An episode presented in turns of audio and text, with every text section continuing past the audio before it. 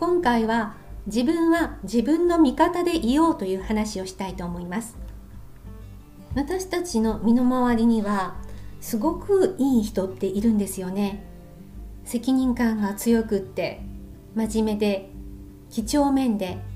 で自分よりも人のことを大事にするようなそういったタイプの人もいます。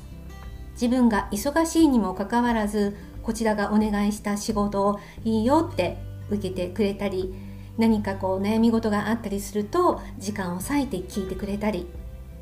まあ、そういう人は是非ねこうあの自分のお友達でずっといてほしいなって思ったりします。でもそういう人はそういう人なりの悩みってあるんですよね。でどういう悩みかというとあの何かあった時に自分に責任があるように感じてしまうっていうことなんです。初めはこう善意で受けてくれたことでもそれがうまくいかないともっときちんとしとけばよかったとかこんなこともできなくって本当申し訳ないとかやっぱり私にはあの無理だったお役に立てずに本当に申し訳ないっていうようなそういう考え方をしてしまうんです。でそれってまあすごく窮屈になって自分を枠にはめてしまうのでえっと、とてもこう自分自身が辛くなってしまいますよね。で自分を責めるんじゃなくってそれがうまくいかなかったのはあこの時こういうふうにしたからだで次はこういうふうにやった方がいいんだろうなとか、まあ、こういうふうにやったんだけれどもこのやり方ではやっぱり無理だったからもうやめておこうとかでも、まあ、あの自分にはこれはあの不えてなことだったから次はもう誰々さんにお願いするようにしようっていう感じでそれをまあ行動とか内容について検討してで、えまあ、反省するというような感じであればそれは自己成長につながるので OK です。でもさっきのようにあのもっときちんとしないといけなかったとかもっとこういうふうにやるべきだったみたいな感じで自分の能力とか人格について考えてしまうのは NG です。でそういうふうに考えるとどうしてもエネルギーとかバイタリティというものは低下してしまいますので本来の力って出なくなります。もともとはその人の力になりたいということでやり始めているんだとすればその人の力になった役に立てたで喜んでもらえたそのことで自分もすごく嬉しくなって自分はもっと元気になるっていうんであればそれはとてもいい循環だと思うんですね。でもその能力とか人格っていうのを自分で責めてしまってエネルギーが下がって元気がなくなるようであればせっかくしてあげたことがこうもうもったいないというか残念な結果になってしまいます。こういうふうにあの自分自身について否定したりあったりするんですけれどもそういうのはこう社会的あるいはま組織の中でも、まちょこちょこと見受けられることではあると思います。会社の上司とか先輩とかからですねその仕事の成果について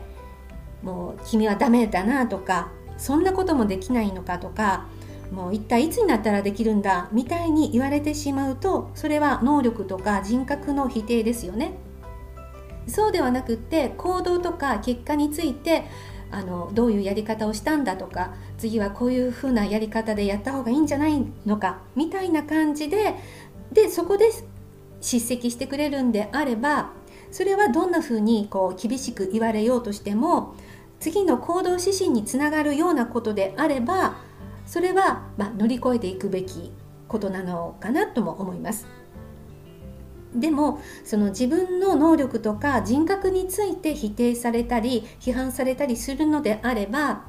自分はそういうふうに言われる筋合いはないというようにその人と話し合う機会を持つべきかもしれませんしそもそもそれが受け入れられないというような組織の中でいるんであればそこにずっといていいのかなということも考える必要があるかもしれませんね。このような話の中で特にあの小さいお子さんがいる家庭とかではちょこちょこ見受けられるあの光景かなとも思うんですけれども例えば子供が、まあ、ちっちゃい子供がジュースなどを運ぼうとしている時に最初は本当にこうたどたどしい感じになりますよねこう見ていて本当危なっかしくって思わずもう手を出したくなるような状況の時に子供に向かって「こぼさないでね」ジュースこぼさないでね気をつけてよ」っていう風な声がけをするとそういうふうに言えば言うほどこぼしてしまう率って高くなるんですね。でこぼしてしまうと「ほらね」みたいに言ってしまうことがあります。でその「ほらね」の中にはだからあなたはあの今はまだジュースを運ぶような能力はないのよっていうようなニュアンスが込められてしまうのでその子自身の否定につながってしまうんですね。まあ、その子はそういうふうに受け取らないかもしれませんけれどもその言葉の深い意味にそういうのが込められてしまうわけです。一方でその子供がジュースを運ぶ姿を見てあ上手に運んでいるね。上手だね。もう少しできちんと運べるねっていう感じで声かけをしてあげると子供というのは温かい目で応援してくれている。見守ってくれているっていう風に感じるとやはりのびのびとできます。そうするとその子自身の本当に能力の全てをきちんと発揮することができるのでジュースをうまく運べる率というのも高くなります。このように子供であったりあるいは後輩とか、まあ、他人に対しては優しく声かけができる応援することができるという人でもかたや自分自身になるとこんな私はダメだみたいな感じで自分を批判してしまう傾向の人って多くいるんですよね。やはり人っていうのは厳しく言われたり批判されたりそういうふうに言われるよりも応援してくれている認めてくれているって感じる方が能力は発揮しやすいものです人に対してはそうなんだからもうそこはですね自分自身に対してもこう優しい気持ちとか温かい目で見守るようにしてで何かあの成果につながらなかった時はその行動とか結果について反省することはとても大事だしそれをすることによって自分の成長につながりますが自分の能力とか、まあ、人格性格的なところについては自分なりに頑張った。次はもっと上手にできるはずだであるとか、まあ、難しいことでも精一杯やればいいんだっていう感じで